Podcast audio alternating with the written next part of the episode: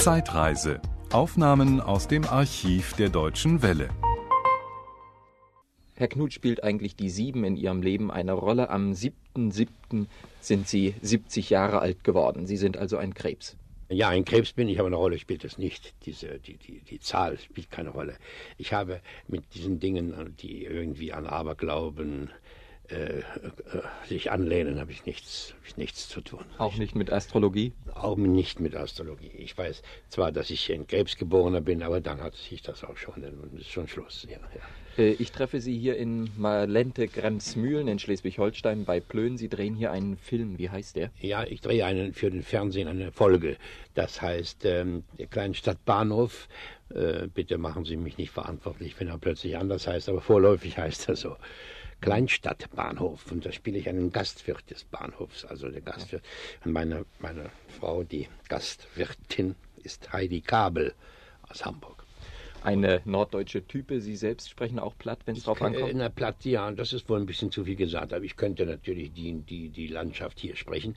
Aber das ist nicht beabsichtigt. Sie sind gebürtiger Braunschweiger? Ich bin gebürtiger Braunschweiger. Bin aber schon eben, wie gesagt, gleich nach der Lehrzeit mit 17 Jahren bin ich schon weg von Braunschweig und habe dann die. Nach der Lehrzeit, was haben Sie ursprünglich ich gelernt? Ich habe Schlosser gelernt. Das heißt nicht ganz ausgelernt. Auch dazu hat es nicht mal gereicht.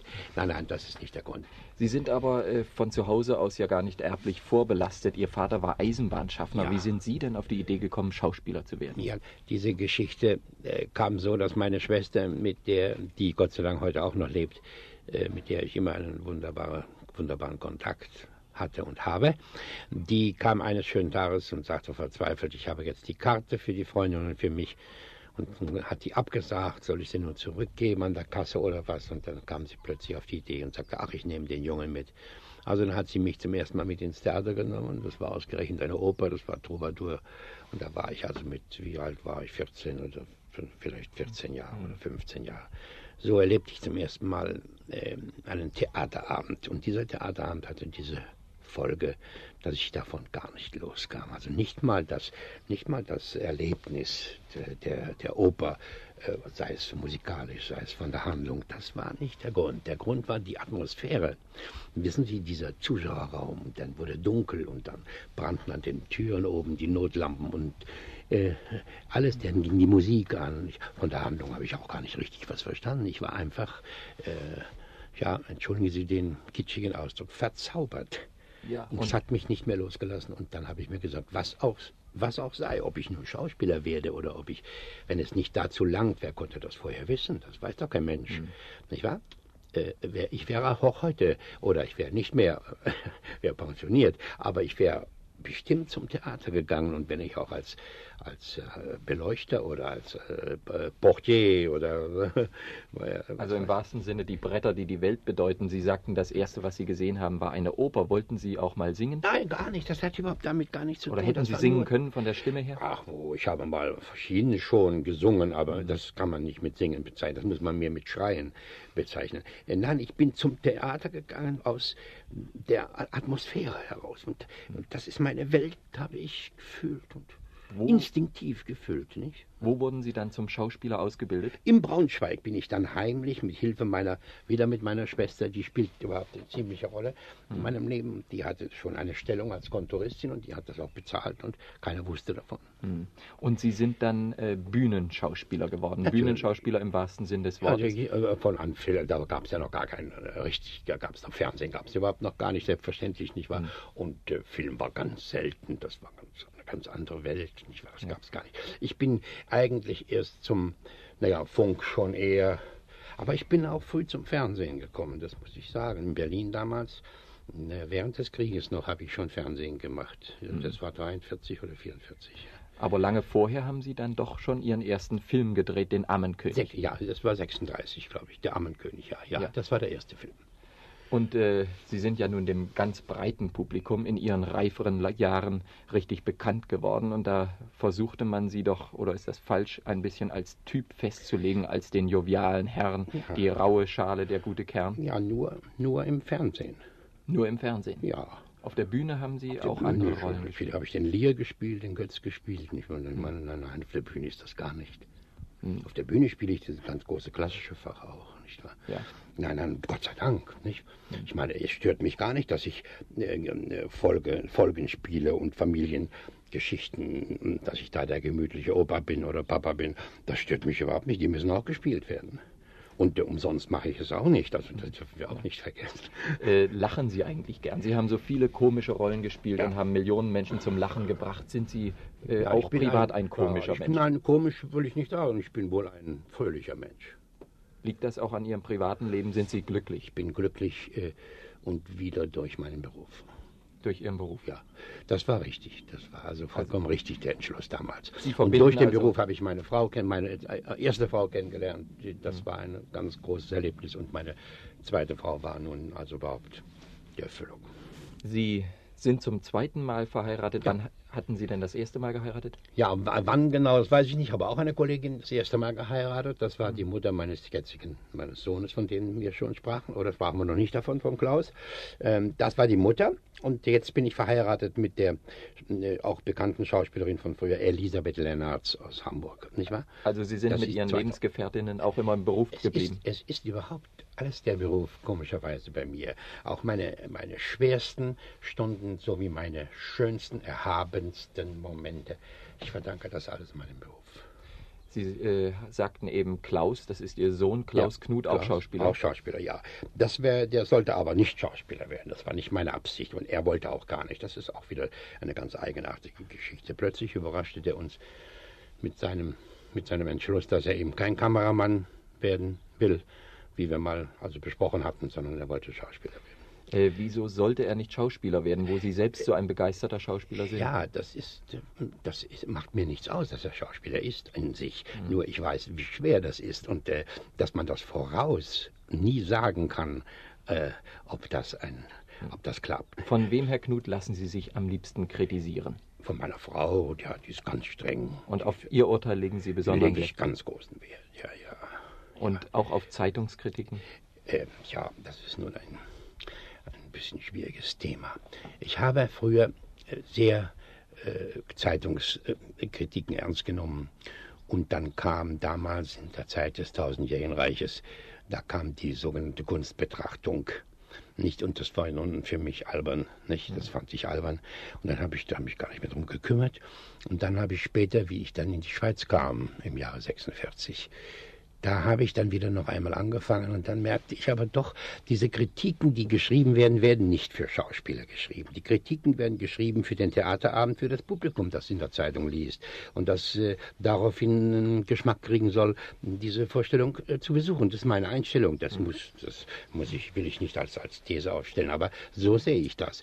Sehen Sie, der, der Kritiker, so gut er auch sein kann, so dramaturgisch er auch gebildet äh, ist, er kann mir doch gar nichts sagen. Er kann mir doch nicht sagen, sagen, so muss es machen oder so muss es machen. Er kann nur sagen, es war schlecht. Ja, wenn es schlecht war, da können Sie sich drauf verlassen bei mir, das weiß ich zuerst, ja. zuallererst weiß ja. ich das. Ja, wie soll ich das sagen? Äh, aber ich habe nichts dagegen. Die Kritiken gehören dazu, das ist inklusive. Wird es nicht immer schwieriger, Herr Knut, wenn ein Schauspieler wie Sie sich schon derartig profiliert hat, mit einem Regisseur zusammenarbeiten, der eventuell wesentlich jünger ist als Sie selbst? Gar nicht, überhaupt nicht. Ich habe eine solche Einstellung, dass der Regisseur vor mir, ich sage extra vor mir, weil er vor mir steht, da stehe ich nicht, wo der Regisseur steht. Darum sehe ich mich nicht. Und hören tue ich mich auch nicht, ganz genau. Ich brauche also unbedingt das, das die Kontrolle. Und Sie würden nicht cholerisch auf irgendwelche Anweisungen reagieren? Überhaupt nicht. Ich bin sehr für, für, eine, für eine Besprechung und für eine Aussprache. Und äh, das ist auch immer so gewesen in meinem Leben, muss ich leider sagen. Heute ist das, als wird das als Neues hingestellt, etwas ja. ganz, eine neue ja.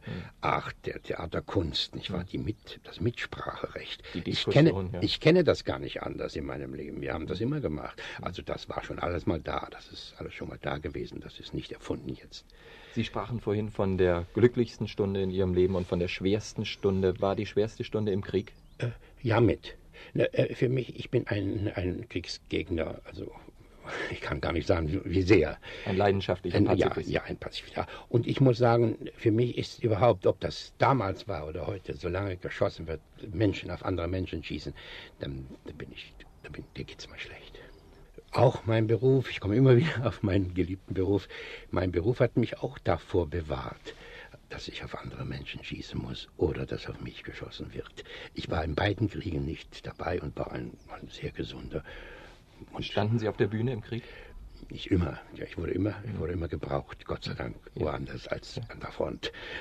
Und äh, große Triumphe, Herr Knut, feierten Sie auch in der Schweiz. Sie sprachen schon ja. davon in Zürich. Wie ja. sind Sie nach Zürich ja. gekommen? das ist alles, das sind so alles, so wissen Sie, das sind alles bei mir.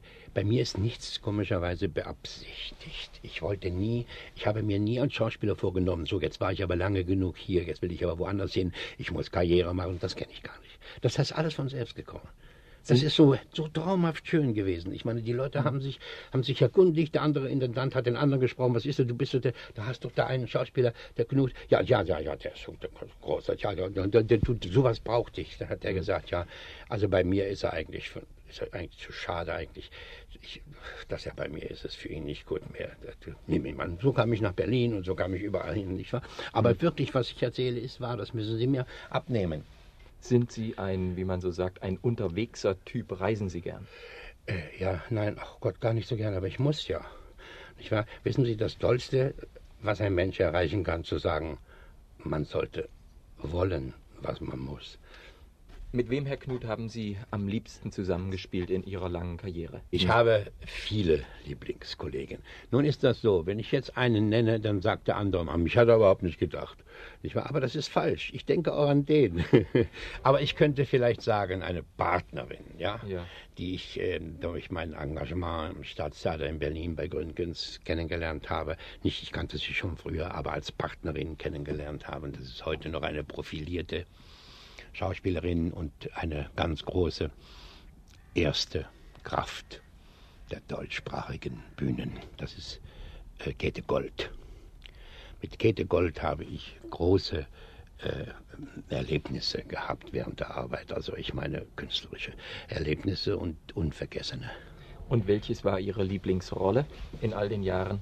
Ja, da muss ich Ihnen leider antworten. Lieblingsrollen das weiß ich gar nicht. Die nächste, die kommt, ist mir eigentlich immer, das ist mir die liebste. Das, ich bin kein Mensch, der an etwas so hängt oder so. Wissen Sie, wenn oder ich jetzt. erfolgreichste vielleicht. Erfolgreichste, ja. Kann ich auch nicht. Naja, doch, der Lier, der Lier ist natürlich eine, eine Aufgabe für jeden Schauspieler. Äh, das ist eine Erfüllung. Nicht, ich will nicht sagen, dass ich sie erfüllt habe, die Aufgabe, aber für eine, die Aufgabe, die, das Angebot ist schon eine, eine Sache für sich. Und äh, das ist mir wohl mit das, der stärksten Eindruck, den ich gehabt habe, zu arbeiten, meine ich. Sie sagten vorhin schon, Herr Knut, dass Sie eher ein Bühnenschauspieler sind, der gelegentlich auch Filme dreht, als ein Filmschauspieler, der gelegentlich auf der Bühne steht. Lassen Sie mich eine ganz persönliche Frage stellen. Man sagt den Krebsgeborenen nach, damit schließe ich wieder den Kreis vom Anfang. Sie seien sehr eitel. Brauchen Sie den Erfolg, brauchen Sie den Beifall des Publikums, die Resonanz von unten? Das braucht jeder Schauspieler. Nur auf das Wort eitel kann ich Ihnen ganz stolz sagen, nein, ich bin nicht eitel.